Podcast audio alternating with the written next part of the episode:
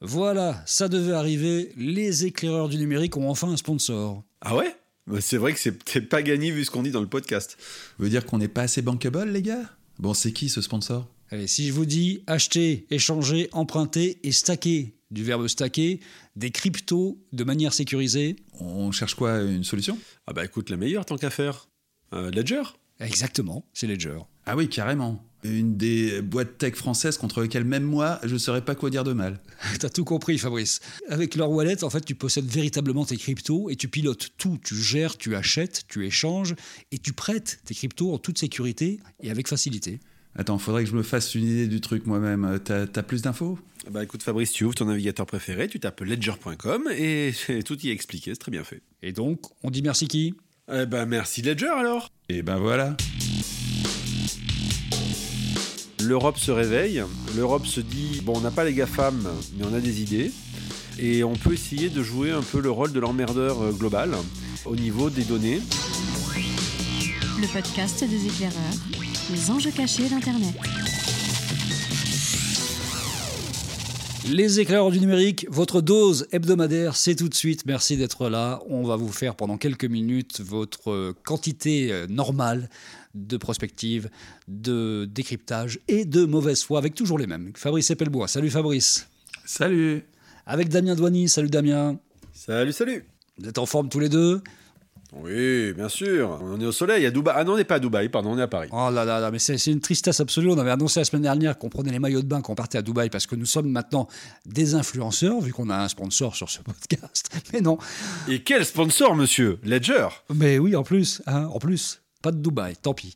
On reste en Europe et ça tombe bien puisque c'est le sujet dont on va parler avec euh, un projet de règlement sur euh, l'intelligence artificielle qui a été lancé euh, par notamment la commissaire européenne à la société numérique, Margrethe Vestager, qui est une danoise, hein, je crois bien, Margrethe Vestager, et qui vraiment a mis un coup d'épée dans l'eau là. C'est quelque chose qui a fait vraiment parler.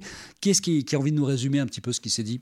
Ah ben, en gros, euh, l'Europe se réveille. L'Europe se dit euh, bon, on n'a pas les GAFAM, mais on a des idées.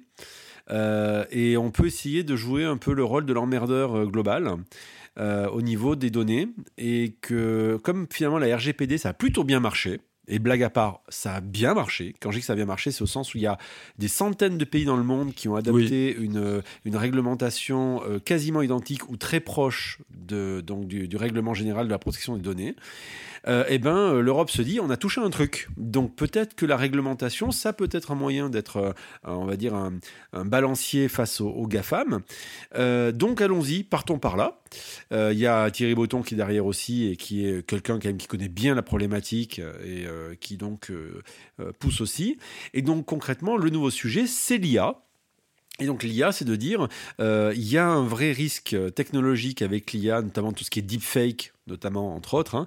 euh, et donc des, des, problèmes qui peuvent être liés à, à des problèmes politiques, euh, il peut y avoir des problèmes de, de, contournement, de détournement, bref, l'IA, ça peut être quelque chose, il y a avec les biais aussi liés à l'IA. Donc, euh, conclusion, on veut devenir, on va dire, le fer de lance de nouvelles normes mondiales. Voilà, l'UE, c'est très bien faire des normes, on est super bon sur les normes.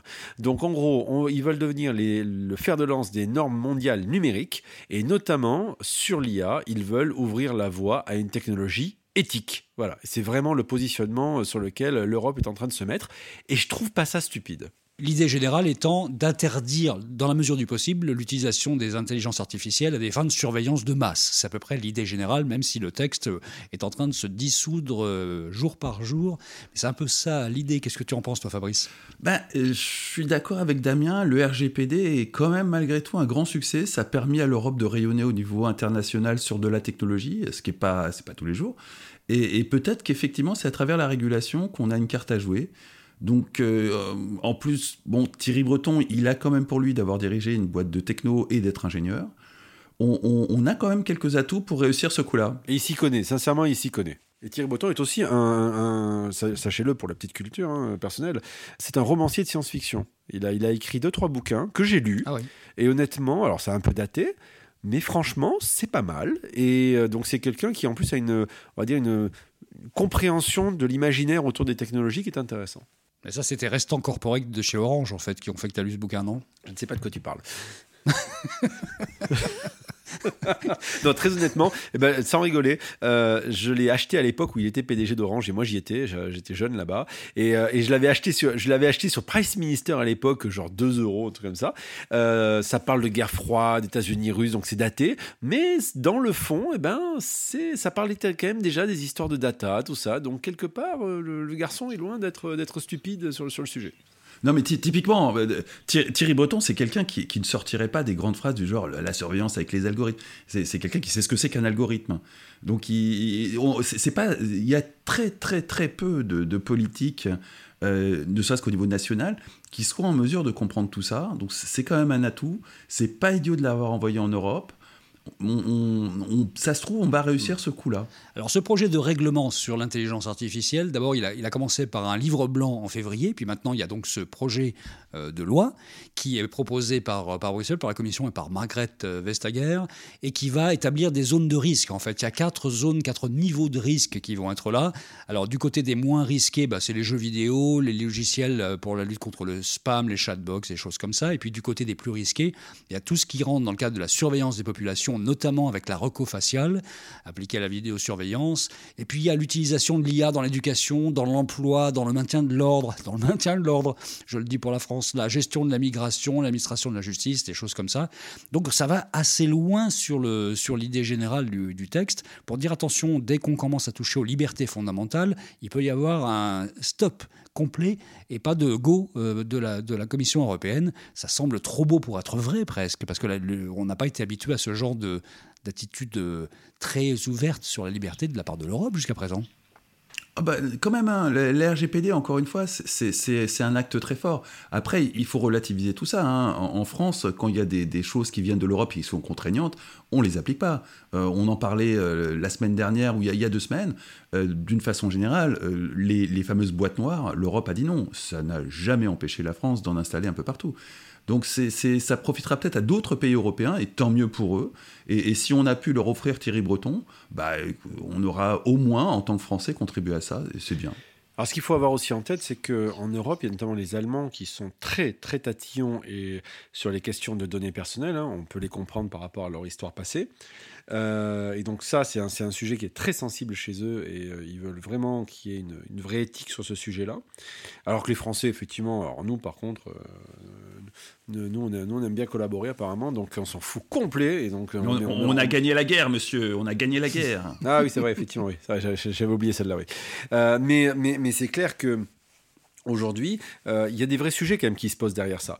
on l'a vu il y, a, il y a quelques temps, un deepfake sur un opposant politique en Russie. Euh, qui, qui, a été fait, euh, donc on, qui, avait d'ailleurs appelé de mémoire euh, des, des contacté des, députés européens. Et puis il y en a un qui s'est dit c'est quand même bizarre et qui a, qui a levé le loup et qui a trouvé que c'était pas, enfin c'était un deepfake, ce n'était pas vraiment la personne qui, l'avait contacté. Donc il y a un vrai sujet autour de ça.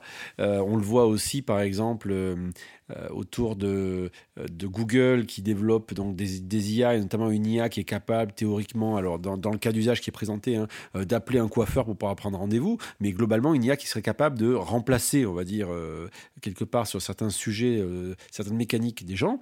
ça veut dire qu'à terme, on pourrait imaginer qu'un jour on vous dit, c'est comme on vous dit, il n'y a pas d'OGM dans, cette viande, eh ben on vous dira peut-être il n'y a pas d'IA ou il n'y a pas de deepfake dans cette information, dans ce, dans ce contenu. et le problème, c'est qu'aujourd'hui, aujourd'hui, on a de plus en plus de mal à arriver à détecter déjà aujourd'hui la génération de ce type de contenu-là. Euh, comme le, donc le, les, deepfakes. Euh, donc c'est un vrai sujet et je pense que c'est bien que l'Europe, c'est maintenant qu'il faut, qu'il faut se saisir de ces sujets-là. Alors c'est un vrai sujet qui a aussi une dimension géopolitique euh, qui est très très claire puisqu'aujourd'hui on le sait, l'IA euh, les IA sont développées essentiellement par les Américains d'un côté et énormément les Chinois de l'autre, qui sont très très bons. Et d'ailleurs, dans un bouquin qui vient de sortir, que nous a passé euh, Fabrice, et dont on aimerait bien faire venir l'auteur dans ce, dans ce podcast, qui s'appelle Red Mirror, donc comme Black Mirror, mais côté euh, rouge, c'est juste le clin d'œil aux, Chinois. En fait, on s'aperçoit que les Chinois, par exemple, sur la reconnaissance faciale, sont les meilleurs au monde pour reconnaître des peaux noires, parce qu'eux, ils ont fait des tests grandeur nature via leur nouvelle route de la soit dans des pays africains, ce que les autres IA sont incapables de faire aux États-Unis ou en Europe. Donc ils ont une avance absolument colossale. Est-ce qu'on pourra lutter contre la technologie elle-même qu'on va utiliser, qui sera une technologie la plus souvent américaine ou chinoise, et mettre des règles si contraignantes que ça dessus? C'est la vraie question. Déjà, on, a du mal à, circonscrire le problème. Il y, a un problème typiquement avec l'IA qui est très intéressant et qui est totalement contemporain. Euh, si vous prenez les livreurs Deliveroo, ils, sont managés par une IA. Et leur parcours est gamifié, ils ont des primes s'ils arrivent à livrer dans un certain temps. Et grosso modo, l'IA les pousse à faire des choses qui sont complètement contraires au code de la route. Donc là, on a un vrai problème qui est de l'ordre du droit du travail, mais mélangé avec de l'IA. Euh, j'ose à peine imaginer les prud'hommes se saisir d'un tel, euh, d'un tel enjeu. Mais là, pour le coup, peut-être que l'Europe pourrait arriver avec euh, un cadre de pensée qui permettrait ensuite de réguler ce genre de choses. Parce que ça, concrètement, ça, fait des, blessés et peut-être même des morts sur, le, sur les routes avec des livreurs qui sont payés au lance-pierre très mal et qui sont poussés à la faute par des IA.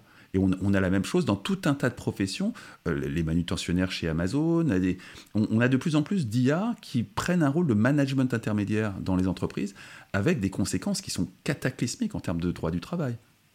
En fait, ce que veut faire l'Europe derrière la Commission européenne, c'est, euh, euh, je les cite, hein, ils veulent des systèmes qui devront être transparents, traçables et qui devront permettre un contrôle humain pour aller dans le sens de Fabrice.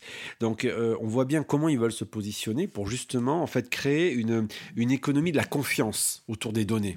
Et ce qui se joue derrière, c'est ça.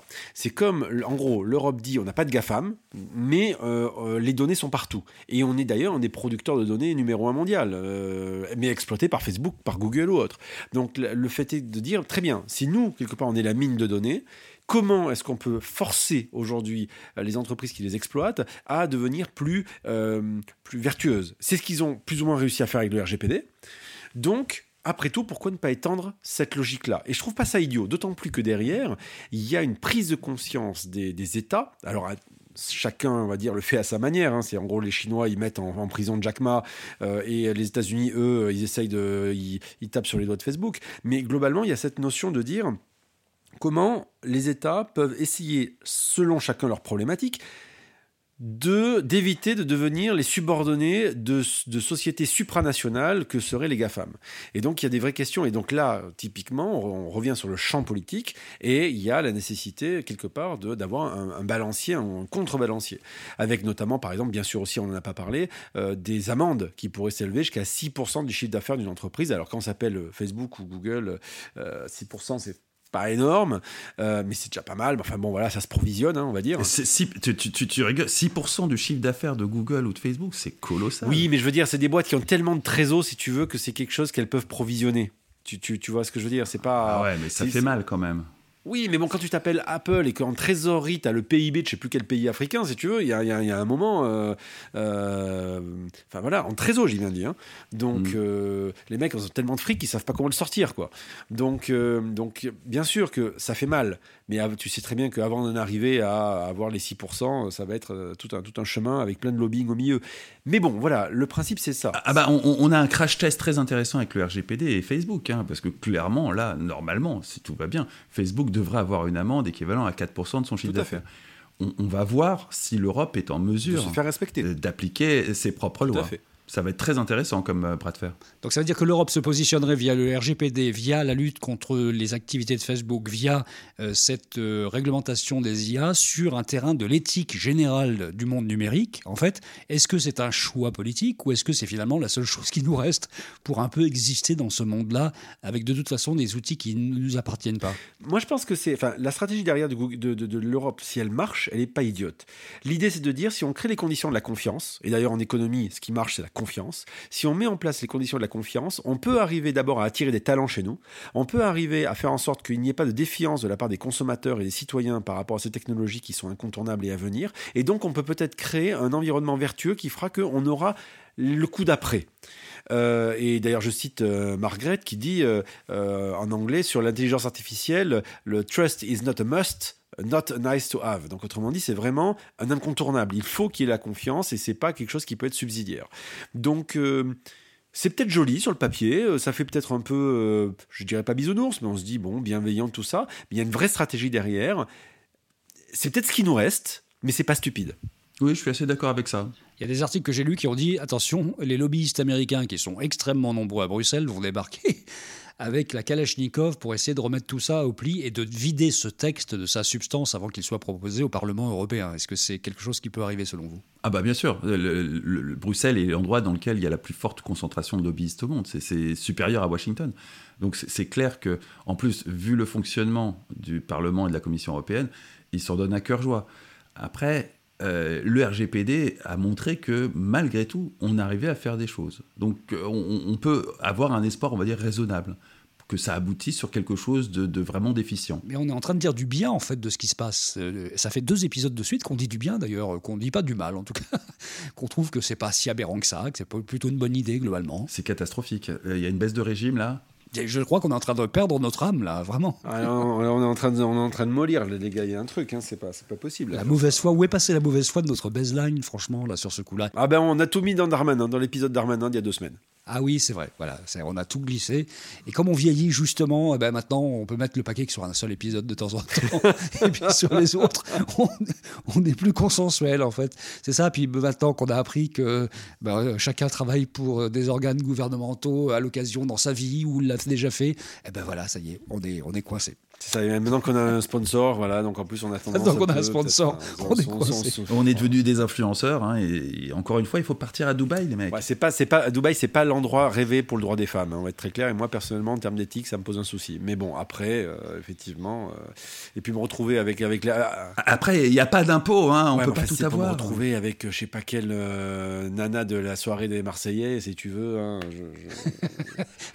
on a un peu dérivé de sujet là, je sais pas si vous vous rendez compte. Mais remarque, il y aura de l'alcool pour, pour effectivement pour, oublier tout ça. C'est pas idiot. Bon, je crois qu'on a, on a dit ce qu'on pouvait dire là-dessus. En fait, on trouve que c'est globalement une bonne idée. C'est assez vertueux ce que fait Margaret euh, Vestager. C'est un pari, c'est un vrai pari. Et c'est intéressant. Et en tout cas, c'est vrai que si l'Europe arrivait à se démarquer du reste du monde sur une éthique des, des mondes numériques comme ça, et arrivait à mettre un peu une raclée à Facebook, ça ne ferait assez plaisir au passage aussi, euh, ça serait plutôt pas mal ce qui se passerait. Ah oui, ça serait beau. Une, bonne grosse amende de 4% de chiffre d'affaires à Facebook, vraiment, c'est champagne. Prends ça dans ta tête, Marco. Bon, allez, merci à tous les deux. On se retrouve la semaine prochaine. Salut. Salut. À la semaine prochaine.